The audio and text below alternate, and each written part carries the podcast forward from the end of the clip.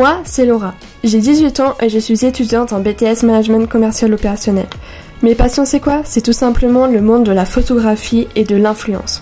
Après des longs mois d'hésitation, j'ai enfin décidé de lancer mon podcast Les potins de Laura et je suis vraiment trop contente de découvrir ce nouveau monde. Durant ces podcasts, je vais tout simplement parler de l'adolescence, l'amitié, les relations amoureuses, des conseils pour la vie de tous les jours pour tout simplement vous accompagner vers une vie plus heureuse avec moins de problèmes. Qui ne dirait pas non? J'espère que de vous partager mes expériences, mon parcours et tout plein d'autres choses vous plaira et on verra où ça nous mène. Qui ne tente rien n'a rien. Je suis vraiment super excitée de commencer les podcasts car mon but premier des réseaux sociaux est de divertir et conseiller les gens de mon âge mais aussi des personnes plus âgées.